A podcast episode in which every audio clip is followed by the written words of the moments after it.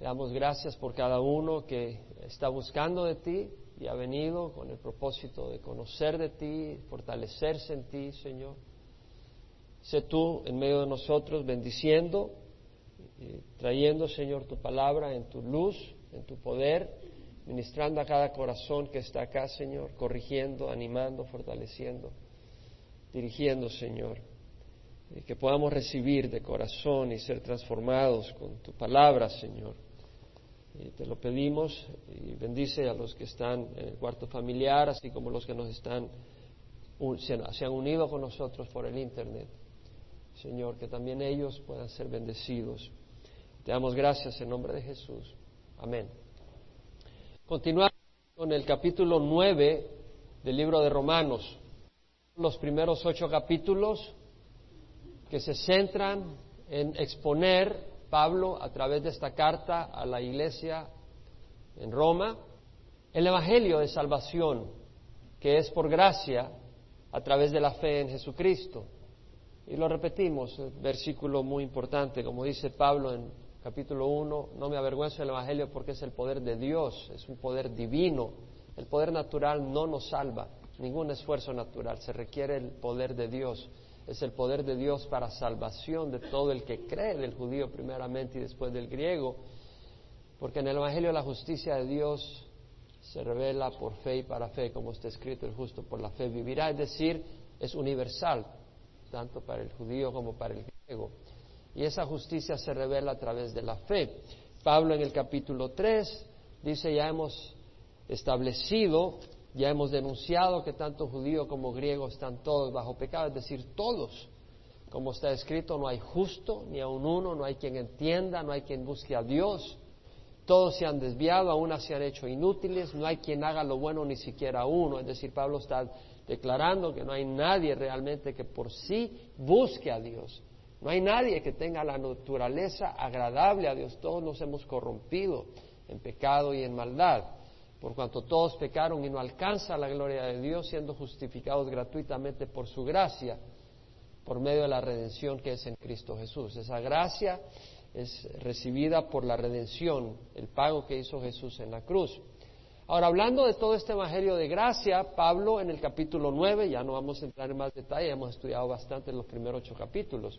El capítulo 9 empieza a tratar el tema de qué de Israel, porque en los días en que Pablo escribe esta carta a Roma, a la iglesia en Roma, la iglesia que bien nació con judíos y con prosélitos convertidos al judaísmo, a las leyes de Moisés, a las ceremonias y todo eso, eh, porque nació en Jerusalén en Pentecostés la iglesia, ahora en estos tiempos eran, la mayoría eran gentiles y los israelitas, el pueblo como nación había rechazado como nación el Evangelio.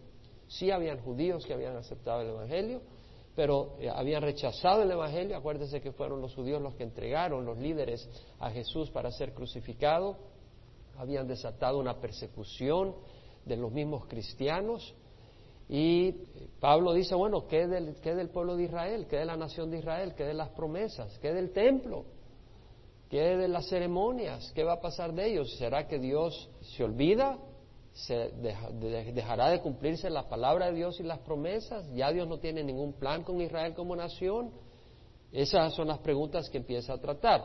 Y empieza a tratarla también desde el aspecto de que a Pablo se le ha considerado un traidor de la fe porque está compartiendo con los gentiles, el traidor de la fe judía, porque comparte con los gentiles y eso era contaminarse y se había dedicado a, compartir y a convivir con los gentiles y ya no con los judíos, entonces se, le miraba como alguien que le había dado la espalda a la nación de Israel. Y Pablo empieza a tratar todo este tema delicado exponiendo su gran amor por el pueblo de Israel. Y por eso dice en el capítulo 9, digo la verdad en Cristo. Es decir, digo la verdad en el Mesías, el Mesías me es testigo eh, no miento dándome testimonio mi conciencia, además mi conciencia me confirma lo que les voy a decir y no solo mi conciencia, sino que en el Espíritu Santo, de que tengo gran tristeza y continuo dolor en mi corazón, porque desearía yo mismo ser anatema, es decir, destruido, ser entregado a muerte, separado de Cristo por amor a mis hermanos, mis parientes según la carne, que son israelitas, es decir, él estaría dispuesto a morir, a ser sacrificado para que los israelitas llegaran a abrazar el Evangelio. A quienes pertenece la adopción como hijos. Vimos que Dios en el Antiguo Testamento se refiere a Israel como su esposa y también como sus hijos, el pueblo de Israel, y la gloria, los pactos, la gloria, la presencia de Dios desde que salieron de Egipto aparecía como una nube guiándolos y como una nube con una llama de fuego iluminándonos en la noche para que pudieran andar de día y de noche. Y también cuando hicieron el tabernáculo, su presencia llenó el tabernáculo en forma de nube y lo mismo ocurrió con el templo. Entonces dice la gloria, el checana, los pactos, la promulgación de la ley, el culto, las ceremonias, y las promesas de quienes son los patriarcas, Jacob, Abraham, Isaac, Jacob, y luego los, las cabezas de las doce tribus, empezando con Rubén y terminando con Benjamín, y de quienes según la carne procede el Cristo, de ellos, del pueblo de Israel, viene el Mesías, el cual está sobre todas las cosas. El único que puede estar sobre todas las cosas es Dios, vemos la deidad de Cristo. Dios bendito por los siglos, amén, declara la deidad de Cristo. Entonces Pablo mismo está diciendo, quienes según la carne procede el Cristo, pero Cristo no solo procede según la carne y entonces pasa a hablar según el Espíritu, o sea, su otra naturaleza divina, y dice Dios bendito por los siglos, amén. Es decir, Dios tomó la forma de hombre y se encarnó, que es Jesucristo. Continuamos ahora. Hemos expuesto los primeros cinco versículos de la semana pasada. En el versículo 6 dice, pero no es que la palabra de Dios haya fallado, que todos los descendientes de Israel son Israel. O sea, Israel es el nombre que Dios le dio a Jacob.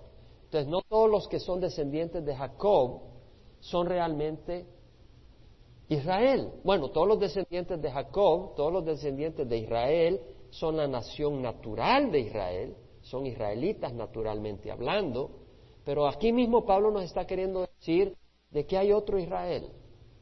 Hay un Israel que es el verdadero Israel, que son los israelitas, que no solo tienen el elemento natural, pero tienen el elemento espiritual que caracterizaron a Abraham. Abraham fue un hombre de fe. Abraham fue un hombre que caminó de acuerdo a la promesa y a la palabra del Señor. Entonces vemos que acá nos está hablando Pablo de esa diferencia. No todo Israel no todos los descendientes de Israel son Israel.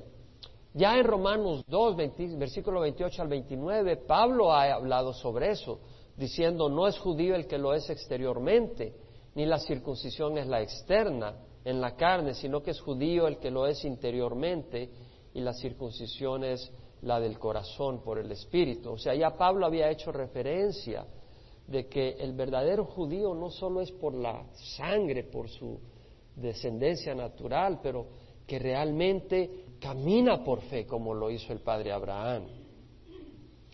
En Juan 8:38 y versículo 49 Jesús en una controversia ahí, en una disputa con los judíos, les dice, si sois hijos de Abraham, haced las obras de Abraham.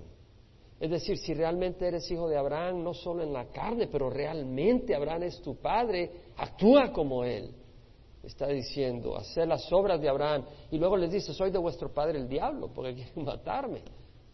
Entonces vemos que Jesús ahí mismo está diciendo, un momento, ustedes se declaran que somos hijos de Abraham, pero ¿dónde están las obras que los caracterizan como un descendiente de Abraham?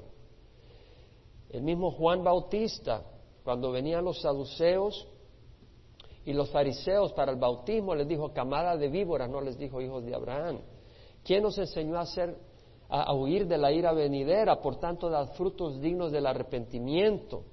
Y no presumáis que podéis deciros a vosotros mismos, tenemos a Abraham por padre, porque os digo que Dios puede levantar hijos de Abraham de estas rocas. En otras palabras, hijos naturales, Dios mismo puede levantar hijos de las rocas dijo Juan Bautista. No, hay que tener el corazón que tuvo Abraham, que cuando Dios lo llamó, vete de tu tierra, entre tus parientes, de la casa de tu padre a la tierra que yo te mostraré, él creyó y fue, y haré de ti una nación grande y te bendeciré. Él fue tras esa bendición por fe, no porque él se creía justo, pero le creyó a Dios. Dios mismo lo llama mi amigo.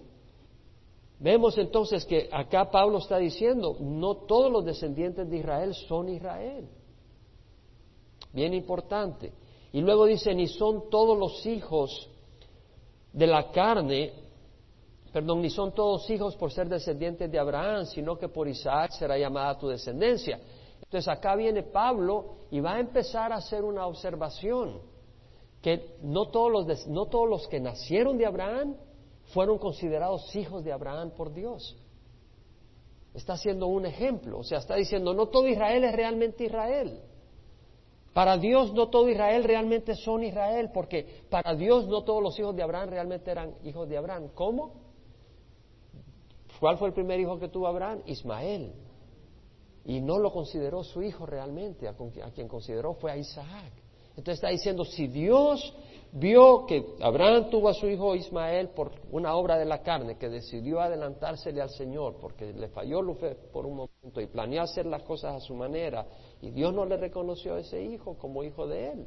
Entonces reconoció a Isaac. Si Dios hizo una distinción, Dios puede hacer una distinción dentro del mismo Israel natural y, y escoger dentro de ellos al verdadero Israel. ¿Me explico?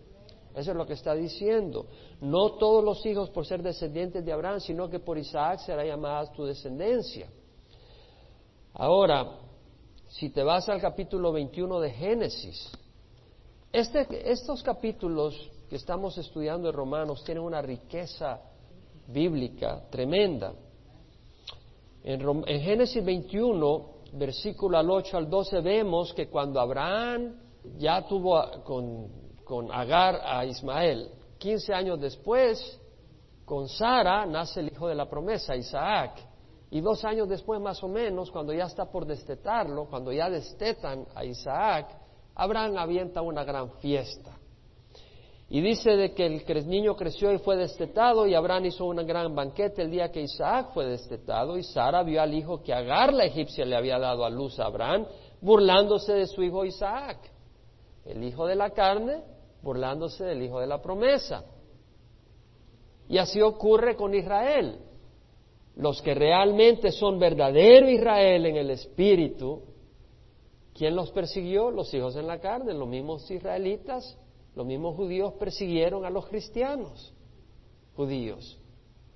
Los hijos de la carne persiguieron a los hijos de la promesa. Y lo mismo ocurre ahora. ¿Verdad? Si tú realmente has nacido de nuevo, habrán otras personas en la tradición que te van a perseguir porque son hijos de la carne, no son hijos de la promesa. Y entonces dijo Abraham, echa fuera a esta sierva y a su hijo, porque el hijo de esta sierva no ha de ser heredero juntamente con mi hijo Isaac, dijo Sara. Y el asunto angustió a Abraham en gran manera por tratarse de su hijo. Y así pasa, cuando tú actúas en la carne, te va a traer angustia, tarde o temprano.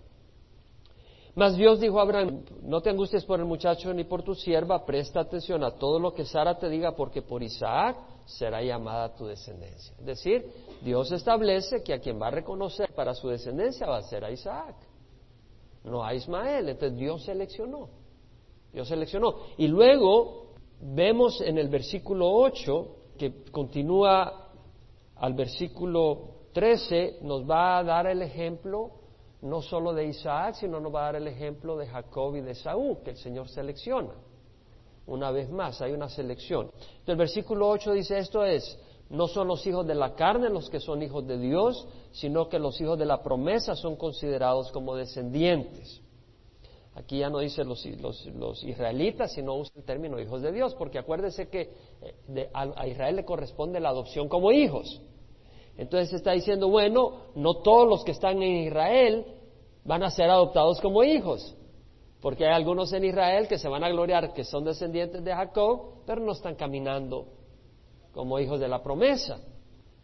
Entonces, no todos los que son hijos de la carne, los que son hijos de Dios, sino que los hijos de la promesa son considerados como descendientes.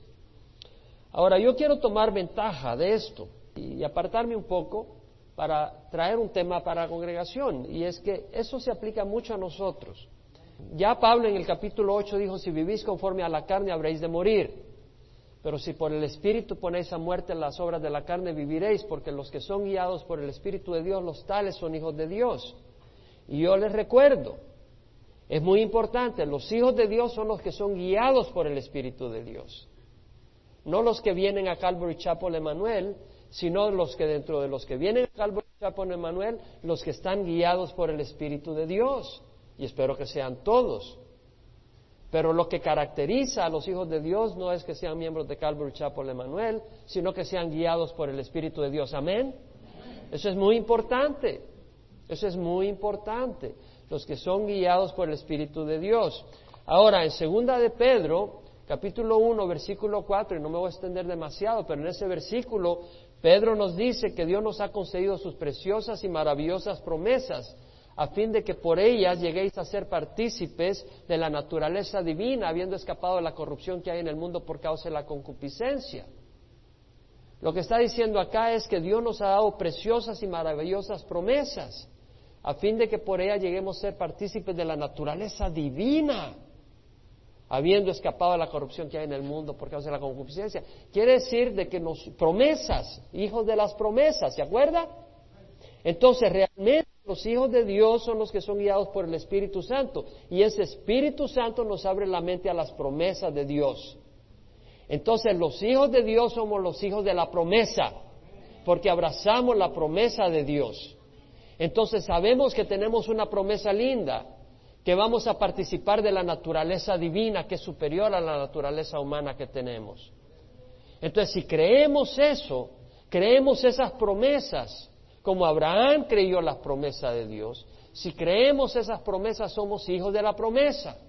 Y esa promesa dice que el Señor vino a los suyos, los suyos no le recibieron, pero a los que recibieron, a los que creyeron en su nombre, les dio el derecho de ser hijos de Dios, que no nacieron de sangre, ni de carne, ni voluntad de hombre, sino de Dios. Es decir, ¿cuál es la promesa? Que si nosotros ponemos nuestra fe en Jesucristo, si nosotros lo declaramos como Señor de nuestra vida, seremos salvos, porque todo el que invoque el nombre del Señor será salvo. Si nosotros creemos esa promesa, entonces somos hijos de Dios. Y si creemos esa promesa, vamos a caminar de acuerdo a esa promesa.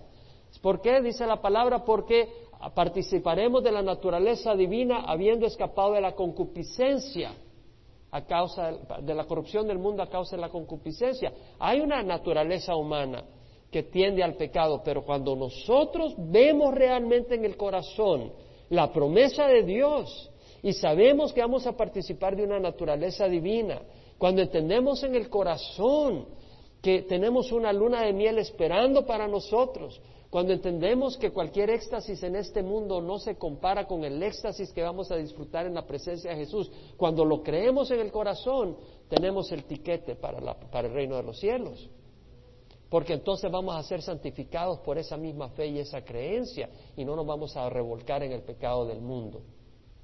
Yo espero que entendamos esto cada uno de nosotros, porque esto es clave para una vida recta que el Señor nos invita a vivir. Entonces, habiendo hecho el paréntesis, regresamos al versículo 9 al 13. Ahora, Pablo entra aquí a tratar el tema de la elección. Es decir, ¿qué hizo Isaac para nacer siendo Isaac? Nada. Dios le dijo a, Abraham que a través de su esposa, Sara iba a nacer su hijo y que su descendencia iba a ser a través de él. ¿Qué hizo Isaac? Nada, él simplemente vino al mundo por obra de Dios. No, o sea, Abraham se le unió a Sara, pero fue el plan de Dios. y Isaac no había ni nacido cuando ya Dios lo había establecido.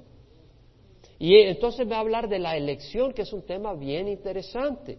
Dice el versículo 9, porque esta es una palabra de promesa, por este tiempo volveré y Sara tendrá un hijo.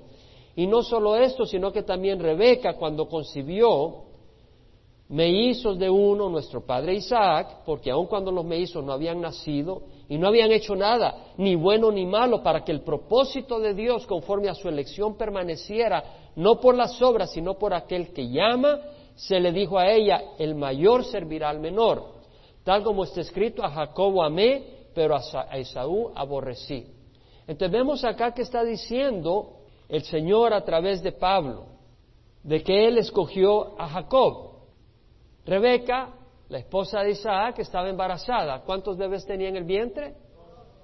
¿Fue el plan de quién?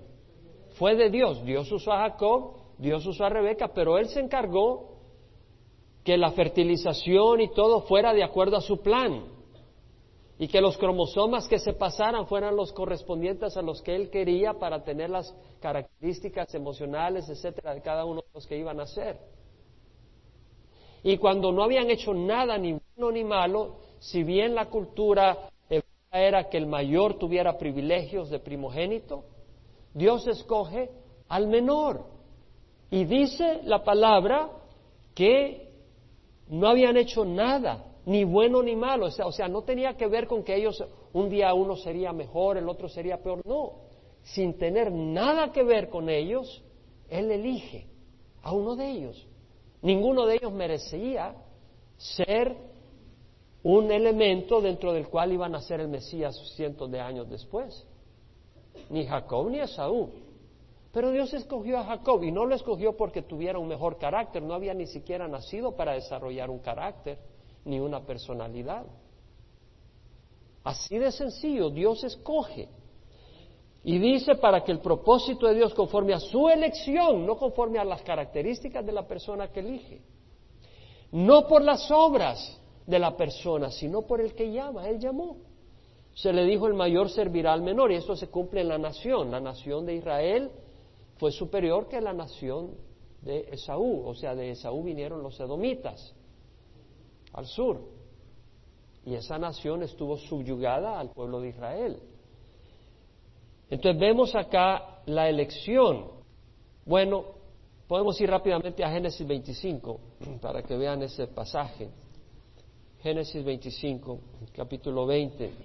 Tenía Isaac 40 años cuando tomó por mujer a Rebeca, hija de Betuel, arameo de Padán Aram, hermana de Labán arameo, y oró Isaac a Jehová en favor de su mujer porque ella era estéril y lo escuchó el Señor.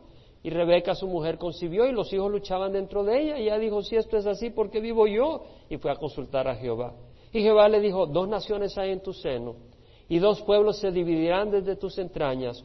Un pueblo será más fuerte que el otro y el mayor servirá al menor. Y cuando se cumplieron los días de dar a luz, he aquí había mellizos en su seno, salió el primero rojizo, todo velludo como una pelliza, y lo llamaron Esaú, y después salió su hermano con su mano asida al talón de Esaú, y lo llamaron Jacob. Isaac tenía 60 años cuando ella le dio a luz. Vemos acá que Dios le pronostica, le dice, porque Dios escoge de antemano. La elección, entonces, bueno, si Dios escoge, lo hace según su sabiduría y plan perfecto, que es incomprensible para nuestra mente, pero es importante entender que Dios escoge, entonces algunos dicen, bueno, pero eso es injusto, ¿por qué escogió a uno y no al otro? Eso es una injusticia. Bueno, tenemos que dejar claro que Dios no es injusto. Cuando el Señor se le aparece a Abraham en la tierra prometida y va con otros dos, dos ángeles van con él, y bueno, eso es antes de ir a destruir Sodoma y Gomorra. Los dos ángeles van hacia Sodoma y Gomorra y, el Señor se queda hablando con Abraham y, le, y no le cubre que va a destruir Sodoma y Gomorra. Y el Señor, eh, Abraham le dice, bueno, pero si hay 50 justos, ¿vas a destruir al justo con el injusto? Y se dice, no, no voy a destruir al justo con el injusto. Bueno, y, y por cinco, si hubiera 45 justos, ¿vas a destruir al justo con el justo, no, si hay 45 no lo voy a destruir. ¿Y qué tal si hay 40? ¿Qué tal si hay 30? ¿Qué tal si hay 20? ¿Qué tal si hay 10? Y así en cada uno está negociando Abraham con el Señor. El Señor le dice, no, no voy a destruir al justo con el injusto. Y en parte de esa conversación, que no lo estoy leyendo para ganar el tiempo, en el versículo 25, el mismo Abraham dice, el Dios de toda la tierra no hará justicia. En otras palabras, él reconoce que si Él es el Dios de toda la tierra, va a hacer justicia y usa ese argumento para discutir con el Señor. Le dice, el Dios de toda la tierra no hará justicia. Si hubieran 35, destruiría, 45, destruiría a los 45. Pues el Señor dice, no, no lo voy a destruir. Dios es justo. Dios es justo. En Deuteronomio 32, 4, la escritura dice, la roca. Su obra es perfecta porque todos sus caminos son justos. Todos sus caminos. Dios de fidelidad y sin injusticia. Justo y recto es Él. Ahora, nuestro concepto de justicia ¿Lo hemos recibido de quién? De Dios, no de las rocas, no del potasio, no del cloro, no del sodio, no del yodo, del fósforo, del nitrógeno que está en nuestro cuerpo. No, Dios nos ha dado un concepto de justicia. Ese concepto lo hemos recibido. Ahora, ah, lo tenemos distorsionado muchas veces eh, por la maldad, por el pecado, por lo que sea. Pero eh, si hay un concepto, el concepto ideal de justicia está en Dios, que es la fuente. Y Dios es justo. Ahora, del versículo 14 al 21 va a hablar el Señor sobre la elección a través de Pablo. Dios escoge. Y dice, ¿qué diremos entonces? ¿Que hay injusticia en Dios? Pablo dice, de ningún modo. Porque él dice, Moisés, tendré misericordia del que me dé la gana. Eso es lo que está diciendo. Tendré misericordia del que yo tendré misericordia. Y tendré compasión del que yo tenga compasión. Así que no depende del que quiere ni del que corre, sino de Dios que tiene misericordia. Está diciendo que no depende del que quiere. Es decir, Dios ejerce misericordia sobre alguien independiente si él quiere o no quiere. O sea, la voluntad del hombre y el esfuerzo del hombre no hace que Dios tenga misericordia sobre esa persona. Dios escoge, eso lo dice la Biblia, no lo digo yo. Este es un concepto complejo, pero es lo que dice la Biblia. Es decir, Dios no decide voy a darle misericordia a fulano y le voy a salvar porque él va a querer. No, Dios escoge en quién va a derramar su misericordia. Así de sencillo, y no porque sea mérito nuestro ni esfuerzo nuestro. ¿Queda claro eso? Eso lo dice acá. No depende del que quiere, ni del que corre, sino de Dios que tiene misericordia. Tendré misericordia del que tendré misericordia tendré compasión del que tenga compasión. Porque la Escritura dice a Faraón, para esto mismo te he levantado, para demostrar mi poder en ti y para que mi nombre sea proclamado por toda la tierra. No quiere decir que Dios hizo que Aarón, ah, perdón, Faraón sea malvado para destruirlo. No, lo que quiere decir es que Dios, con Faraón era un hombre cuyo corazón era necio, como todos nosotros cuando Dios nos encontró. Amén. Pecador, corrupto, malvado, egoísta, sinvergüenza. Dios así vio a Faraón, pero en vez de tratar de convencerlo y de que viniera al arrepentimiento, lo que vemos es que Dios le da las oportunidades a Faraón para mostrar ese carácter malvado que tiene y con el tiempo pacientemente seguir tratando con él para que durante cada una de las plagas Dios pudiera mostrar su poder y la terquedad y la necedad del hombre natural que no es regenerado, para eso lo levantó, para mostrar su poder a las naciones. ¿Me explico? Es lo que dice. Para esto mismo te he levantado, es decir, te he fortalecido y te, he endurecido tu corazón. O sea, has ido en contra, te has mantenido en ese espíritu y yo te estoy dando las oportunidades de seguir mostrando tu necedad. Manda una plaga y, bueno, se quebranta. Ya en la segunda dice, bueno, bueno, ok, ok, ok, pero después se vuelve a endurecer. Y, vuelve a ocurrir la tercera vez, y así con todas las plagas, mostrando su necedad. El Señor, viendo eso y lo ha levantado a esa posición de poder, para que él muestre el faraón esa necedad contra el pueblo de Dios y Dios su amor hacia el pueblo de Dios y Dios mostrar su poder a favor del pueblo de Dios y mostrar su gloria de la manera que se glorifica con todas las pestes que mandó, todo su poder y su control sobre la naturaleza, sobre el medio ambiente, Dios muestra su poder y su gloria. Entonces dice, para esto mismo te he levantado, para demostrar mi poder en ti y para que mi nombre sea proclamado por toda la tierra. Así que del que quiere tiene misericordia y al que quiere endurece. El Señor tuvo misericordia a Moisés. Después de que Moisés había quebrado las tablas, cuando había bajado el monte Sinaí porque el pueblo de Israel se había tirado en, idolatría, el Señor le da instrucciones de que agarre otras tablas y que vuelva a subir, pero eh, antes de subir, Moisés le dice, bueno, ¿quién irá con nosotros? No, no nos envíes un ángel, ve tú con nosotros, si tu presencia no va con nosotros, no queremos partir de acá. Y, Moisés le dice, muéstrame, muéstrame tu gloria. Y el Señor le dice, pues está bien, proclamaré mi nombre delante de ti. Es un hombre compasivo y clemente. Y le dice, tendré misericordia del que tendré misericordia y tendré compasión del que tendré compasión. Y Dios le muestra compasión y misericordia a Moisés. ¿Cómo? Le muestra su gloria. Le muestra su bondad y declara su nombre, Jehová, Jehová, Dios compasivo y clemente, lento para la ira y abundante misericordia y verdad o fidelidad que muestra misericordia a millares, que perdona la iniquidad, la transgresión y el pecado, pero no tendrá por inocente al culpable, sino que castiga la iniquidad de los padres sobre los hijos y de los hijos sobre los hijos hasta la tercera y cuarta generación. Entonces, vemos acá que el Señor muestra misericordia a Moisés, muestra compasión al pueblo de Israel. Tendré misericordia del que tendré misericordia, tendré compasión del que tendré compasión. Me dirá entonces, ¿por qué pues todavía reprocha a Dios? Porque ¿quién resiste su voluntad? En otras palabras, si Dios decide, ok, voy a tener misericordia sobre ti y tú vas a escuchar y vas a y te voy a elegir y, vas a venir y vas a ser mi hijo escogido. Y al otro dice, bueno, a ti te voy a endurecer. Entonces, esto es injusto, puede decir uno. ¿Por qué reprocha a Dios si uno no puede, uno puede, no puede resistir su voluntad? Cuando Él decide algo, lo hace, porque Dios hace lo que quiere hacer. Entonces, ¿cómo está la cosa? Y dice el Señor, al contrario, ¿quién eres tú, hombre, que le contestas a Dios? ¿Dirá acaso el objeto moldeado al que lo moldea, ¿por qué me hiciste así? Es decir, Pablo usa palabras fuertes. ¿Quién eres tú para decirle a Dios, ¿por qué me hiciste así? ¿Quién eres tú? Y dice, el objeto moldeado no puede decirle al que lo moldea, ¿por qué me hiciste así? Él tiene derecho, el alfarero, si agarra masa, barro, él tiene derecho de hacer una masa para un, hacer un vaso para uso glorioso y otro para un uso no glorioso. No tiene el alfarero derecho sobre el barro de hacer de la misma masa un vaso para uso honroso y otro para uso deshonroso.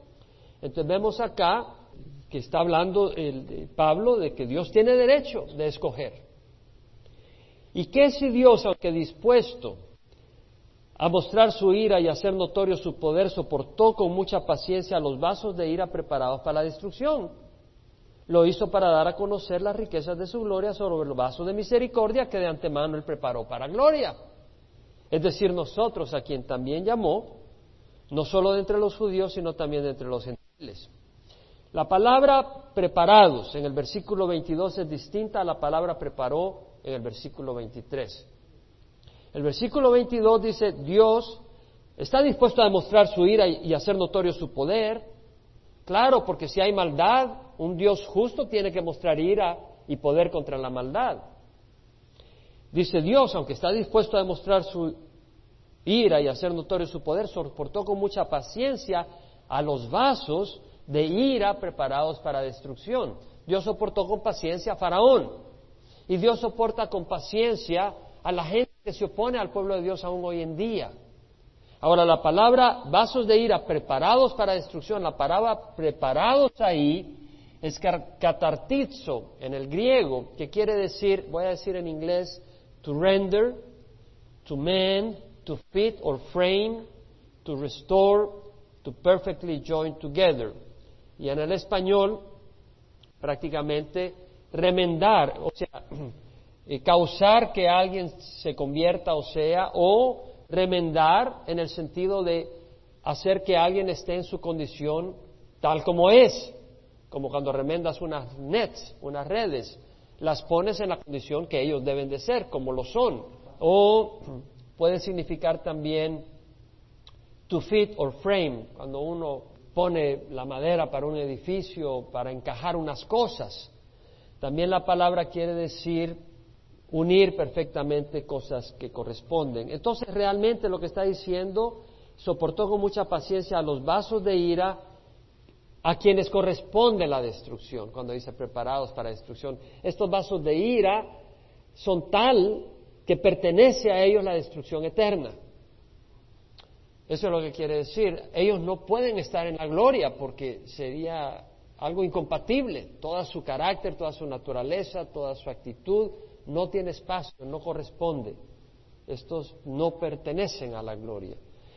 Está dispuesto a mostrar su ira y hacer notorio su poder, pero soporta con mucha paciencia los vasos de ira preparados para la destrucción y lo hace para dar a conocer las riquezas de su gloria sobre los vasos de misericordia que de antemano Él preparó para gloria. Y aquí el preparar, la palabra es otra palabra, la palabra acá es pretoimazo, y que es una palabra griega distinta. Y está hablando de que Él nos prepara como el que está preparando ese vaso para gloria, para bendición, para gozo, para, para el gozo eterno. Y en versículo 24 dice, decir nosotros, a quienes también llamó no solo entre los judíos, sino también entre los gentiles. Entonces aquí está hablando Pablo de que Dios nos ha preparado para gloria. Dios nos ha escogido para gloria. Eso es lo que está diciendo. Dios ha elegido a unos para gloria y otros no son elegidos. Y los que somos elegidos no tienen nada que ver con que merezcamos ser elegidos. No lo merecemos. Y no nos elige Dios porque somos buenos, porque no lo somos.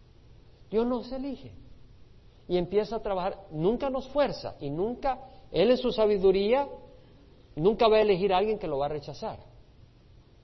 Pero Él nos elige y trabaja en nosotros y nos moldea y produce en nosotros el deseo y va trabajando en nosotros, pero nos elige y no entendemos por qué.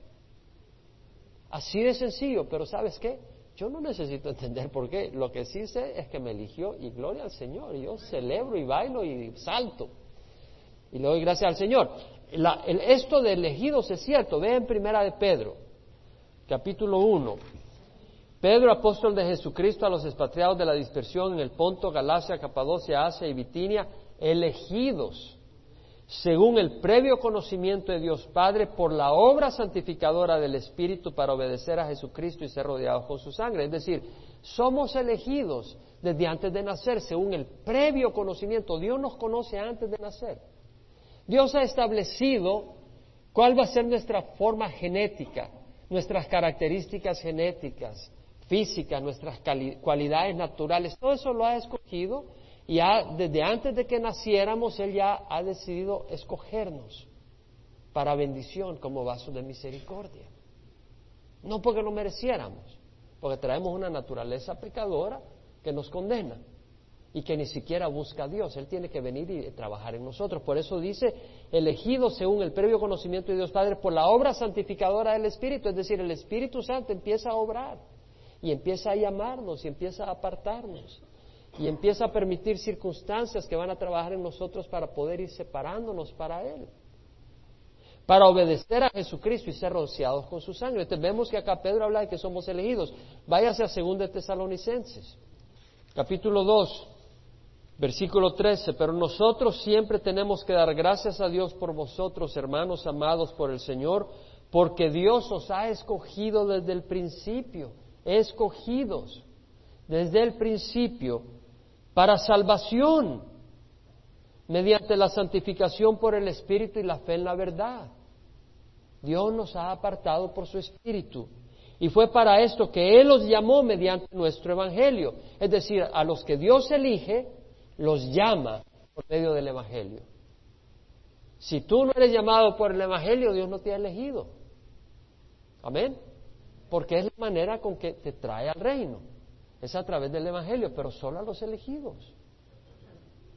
Váyase a Efesios, poquito antes, capítulo 1, versículo 3 al 5. Bendito sea Dios y Padre de nuestro Señor Jesucristo, que nos ha bendecido con toda bendición espiritual en los lugares esenciales en Cristo, según nos escogió en Él antes de la fundación del mundo.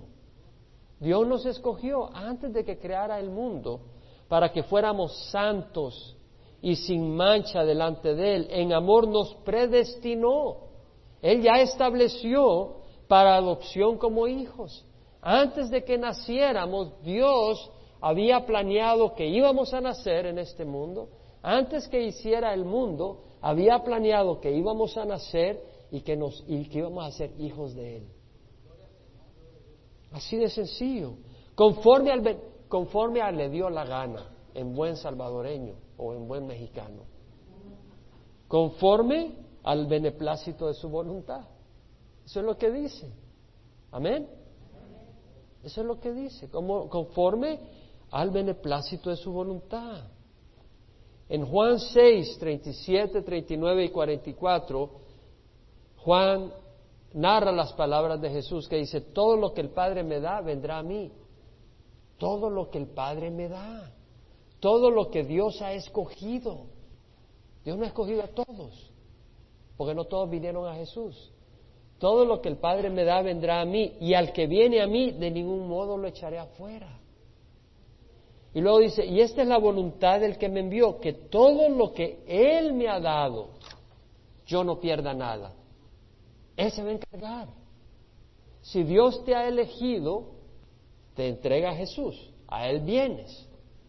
Y Jesús se encarga de no perderte. ¡Wow! Jesús se encarga.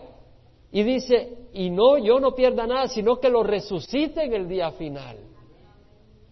Y luego dice, nadie puede venir a mí si no lo arrastra el Padre. La palabra es atrae o trae, pero la palabra es la misma que se usa para arrastrar redes que jalas del agua.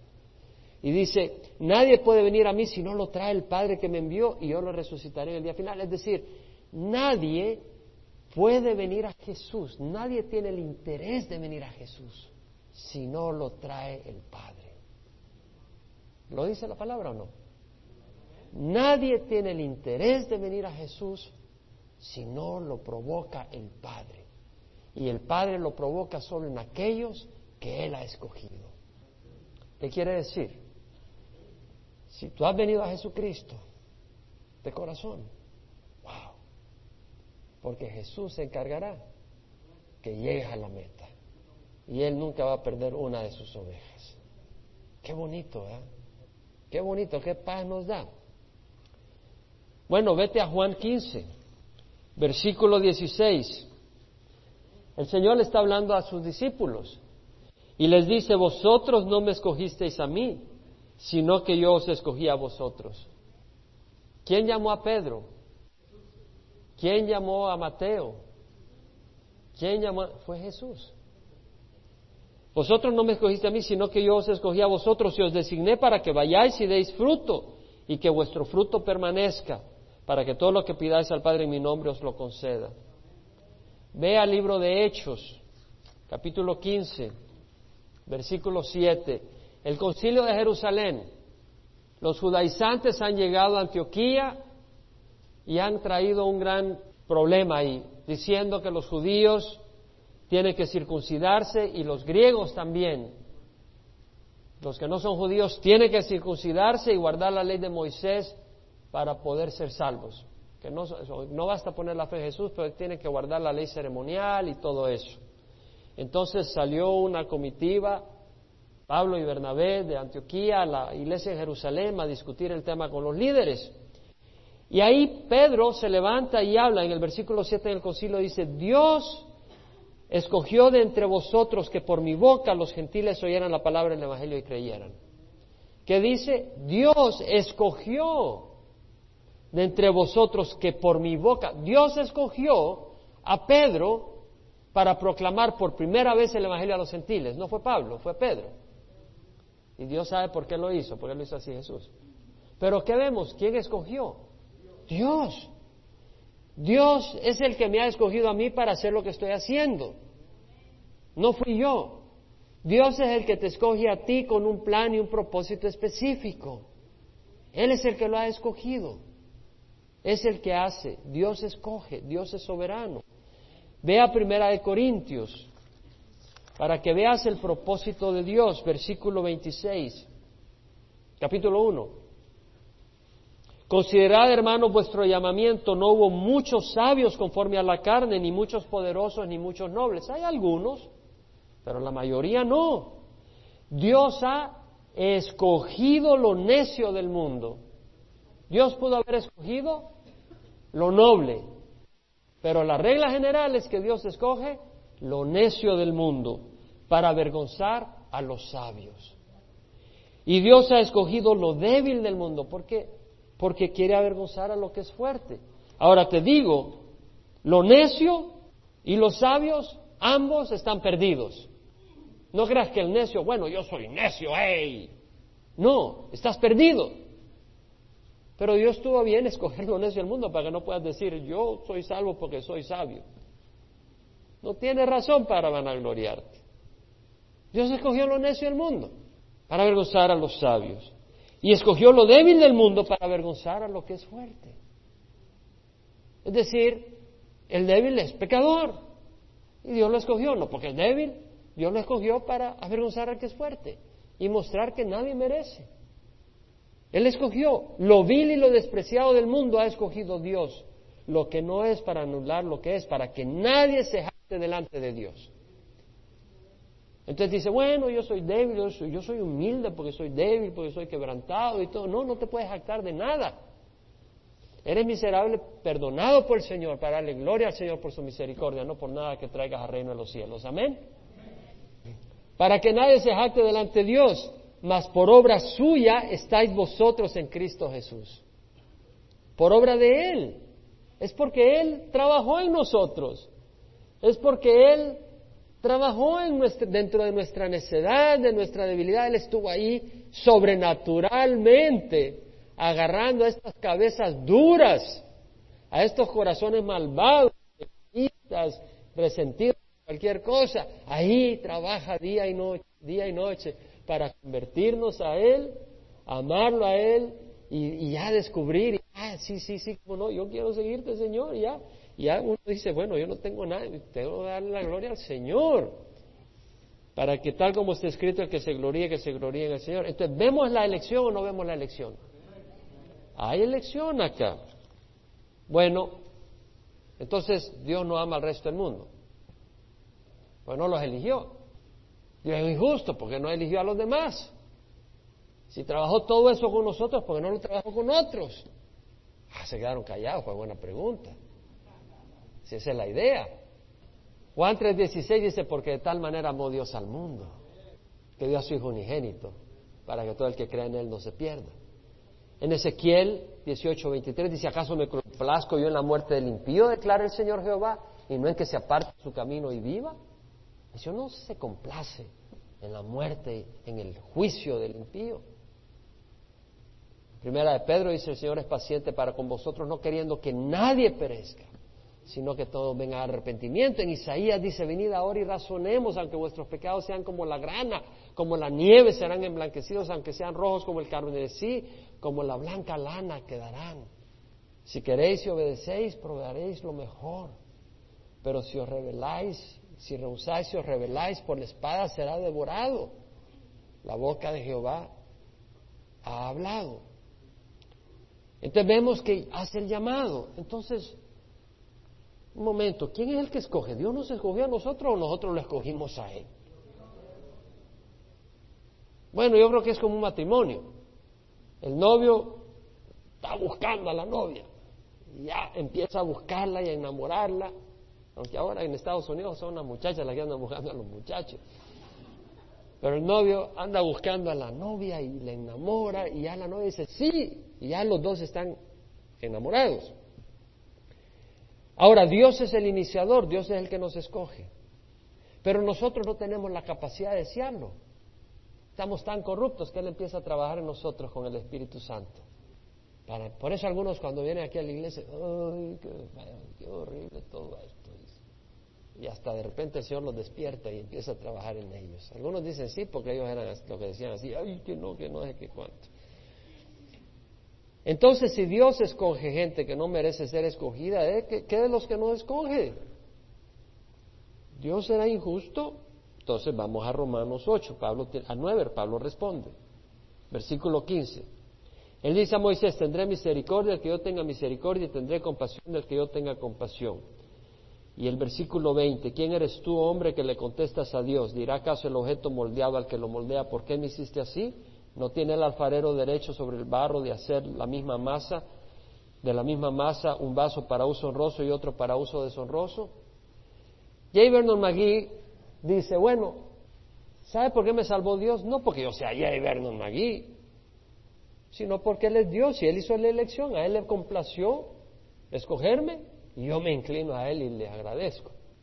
Y menciona la misericordia de Dios no se da como recompensa por obra humana, porque ya leímos que no depende del que quiere ni del que corre, sino de Dios que tiene misericordia. Entonces dice, Dios dispensa misericordia y lo hace porque Él es Dios, es decir, porque Él es soberano, a su criterio, a su voluntad. Yo no entiendo por qué. Y luego añade estas palabras sabias, Yeverno y por eso las menciono. Razonamiento humano no es la respuesta al problema. Si tratas de razonarlo, no lo vas a entender. Yo ya le di vuelta a esto por horas. Ayer estuve por horas. De hecho, este mensaje lo tenía prácticamente listo hace dos domingos, el domingo pasado. Pero no, imagínense, si no doy los dos mensajes el próximo, el domingo anterior me sacan de aquí. Pero le seguí dando duro a todo este tema. Y realmente el hombre no puede entender. Y dice, llévenos aquí con humildad. La fe deja eso allí y lo acepta en humilde obediencia. Pero el incrédulo se revela y continúa bajo la ira y el juicio de Dios peleando contra esto. Yo lo dejo ahí. Punto y sencillo. Sé que Dios es justo. Sé que Dios nos ama. Y sé que no hay ninguna razón para que me haya elegido. pero sé que me ha elegido, porque yo he venido a Jesús. Y lo más lindo es que dice que Él no va a dejar y no va a perder ni uno de los que Dios le ha dado. Así que yo ya tengo tiquete al cielo, hermano. ¿Y usted? Gloria al Señor. Y el Señor es fiel para vernos allá. Gloria al Señor. No se me vaya. Ah, versículo 24. Porque hay unos versículos muy lindos que le van a dar más ánimo todavía. Porque yo sé que ya con la cabeza le salió humo. Yo veo mucho mito, sale por las cabezas. Entonces vamos a refrescar el corazón un poco más. Entonces dice, como también dice en Oseas, o sea, el versículo 24 dice, nosotros a quien también llamó como vaso de misericordia, no solo entre los judíos, sino también entre los gentiles. Entonces está hablando aquí de los elegidos. Ya no solo son dentro de los judíos, sino dentro de los gentiles. O sea que dentro de Israel hay un grupo de judíos que él ha elegido. Amén. Pero también ahora ha elegido gentiles. Él puede escoger. Si no eligió a Isaac y no a Ismael, no eligió a, a Jacob y no a Esaú. Él puede escoger. Entonces dice, como dice también en Oseas, a los que no era mi pueblo llamaré pueblo mío, y a la que no era amada, amada mía. Y acontecerá que en el lugar donde les fue dicho, vosotros no sois mi pueblo, allí serán llamados hijos del Dios viviente. Esos versículos, vaya al libro de Oseas, el capítulo 1 de Oseas, versículo 8, Dios manda a Oseas que tome una mujer prostituta por mujer, o una mujer que se termina prostituyendo. Y este, cuando, va a, cuando va a dar a luz su tercer hijo, vemos que dice, el Señor dijo, ponle por nombre, capítulo 1, versículo 9, ponle por nombre lo a mí, porque vosotros no sois mi pueblo y yo no soy vuestro Dios. Le está hablando al pueblo de Israel. Y le está diciendo, ¿sabes qué? Eres un idólatra, eres un infiel, ya no eres mi pueblo, ya no soy tu Dios. Está hablando al pueblo de Israel, pueblo que estaba corrompido, que se había, le había dado la espalda a Dios. Lo está haciendo temporalmente. Pero luego inmediatamente habla de que en un futuro Dios le va a bendecir. Ahora, después de cuando Dios dice no soy mi pueblo y no soy vuestro Dios, Dios lo lleva a cabo. Trae a, Siria para destruir al imperio norte en el año 722 y trae a Babilonia para destruir al imperio sur en el año 586 a.C. Los trata como que no son su pueblo, temporalmente. Pero el número de los hijos de Israel serán como la arena del mar que no se puede medir ni contar, y sucederá que en el lugar donde se les dice, no sois mi pueblo, se les dirá, sois hijos del Dios viviente. Es la cita que toma Pablo. Esta cita se refería al pueblo de Israel. O sea, aunque no eran su pueblo por un momento, en el tiempo de Pablo, algunos fueron llamados hijos del Dios viviente. Amén. A esos elegidos. Se aplica a esos. Y se va a aplicar a Israel al final, como nación la nación vendrá al arrepentimiento y serán reconocidos como el pueblo de Dios, porque ahora Israel no es el pueblo de Dios, Dios le ha dado la espalda, porque ellos le dieron la espalda al Mesías, pero es temporalmente, ellos fueron arrancados y nosotros hemos sido plantados, injertados. Ahora, capítulo 2, versículo 10 en adelante, en Oseas, el profeta habla, Dios está hablando que los va a disciplinar, les va a dar una buena paliza y después los va a traer, como a su esposa, como a una esposa, la va a traer y la va a bendecir. Entonces dice el capítulo 2, versículo 10, y ahora descubriré su vergüenza ante los ojos de sus amantes, es decir, a sus las naciones con las que se corrompió con sus ídolos. Y nadie la librará de mi mano, haré cesar también todo su regocijo, sus fiestas, sus lunas nuevas, sus días de reposo y todas sus solemnidades. Bastaré sus vides y sus higueras, de las cuales dice ella, son la paga que mis amantes me han dado, las convertiré en matorral, las bestias del campo. Y la castigaré por los días de los Baales, cuando ella les ofrecía sacrificios, y se adornaba con sus arcillos, sus joyas, y se iba tras sus amantes y se olvidaba de mí, declara Jehová. Por tanto, he aquí la seduciré la llevaré al desierto, le hablaré al corazón, le daré sus viñas desde ahí al valle de Acor por puerta de esperanza, y ahí cantará como en los días de su juventud, como en el día en que subió de la tierra de Egipto. Está hablando de la disciplina, de aislarla, para hacerla reflexionar. Sucederá en aquel día, cuando ya llegue a su juicio, declara Jehová que me llamará Ishi, mi esposo. Y no me llamará más Baalí, Baalí mi Señor, también eran los Baales. Porque quitaré de su boca los nombres de los Baales y nunca más serán mencionados por sus nombres. En aquel día haré también un pacto por ellos con las bestias del campo, con las aves del cielo y con los reptiles de la tierra. Quitaré de la tierra el arco, la espada y la guerra, y ellos dormirán seguros. Te desposaré conmigo para siempre. Está refiriéndose a Israel como su esposa. Sí te desposaré conmigo en justicia y en derecho. Te desposaré conmigo en fidelidad, en misericordia y en compasión, y tú conocerás a Jehová. Versículo 23, la sembraré para mí en la tierra y tendré compasión de la que no recibió compasión. Y diré a la que no era mi pueblo, tú eres mi pueblo, y él dirá, tú eres mi Dios. Entonces vemos de que al final de los días, después de la disciplina con que Dios le está tratando a Israel, en el año 70 fue destruido Jerusalén. Fueron millones los que murieron. 1939 al 45 fueron 6 millones de judíos los que fueron destruidos. Y en la tribulación va a ser una gran mayoría que va a ser destruida. Dios los trata con fuerte disciplina y al final clamarán y dirán, tú eres mi Dios. Como Jesús dijo, no volveréis a verme hasta el día que diga el bendito el que viene en nombre del Señor.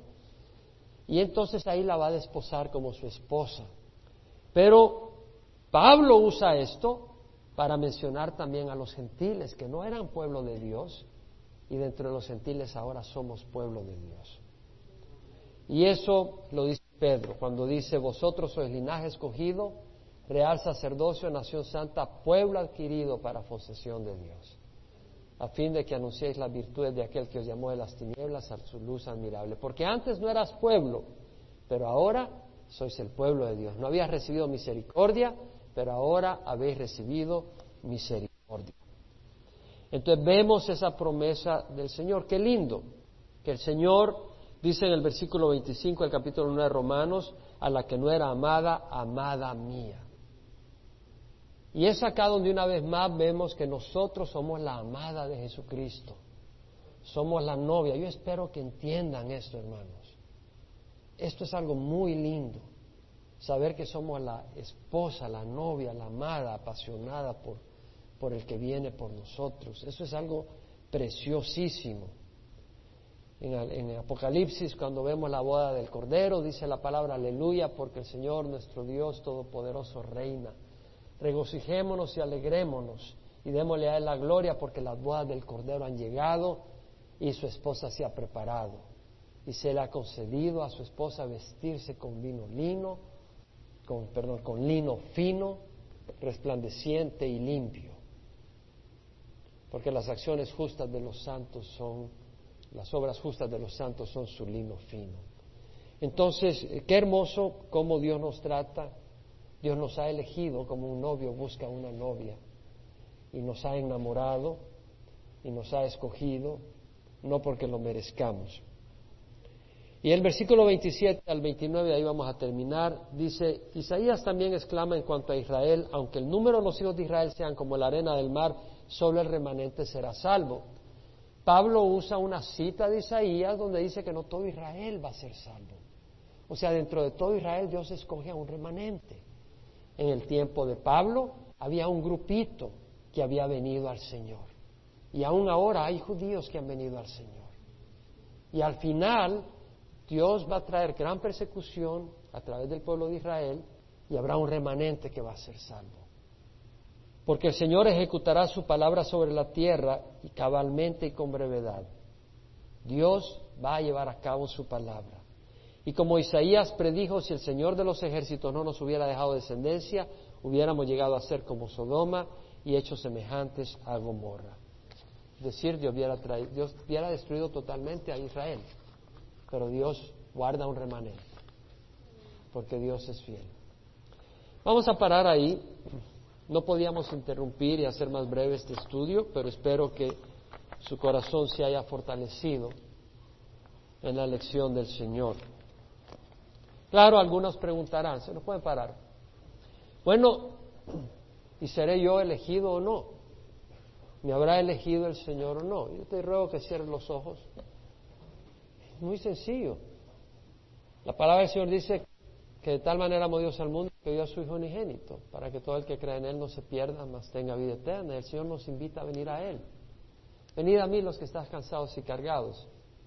Ya probaste las estrategias del mundo. ¿Qué tal si vienes a Jesús? Jesús es bueno. El Espíritu está en medio de nosotros.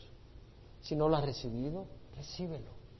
Y sé parte de los elegidos del Señor, a quien el Señor no dejará que el enemigo arrebate de sus manos y que puedas disfrutar las bendiciones y las glorias del cielo. Ahí donde estás puedes orar conmigo, ya sea por internet, salón familiar o acá.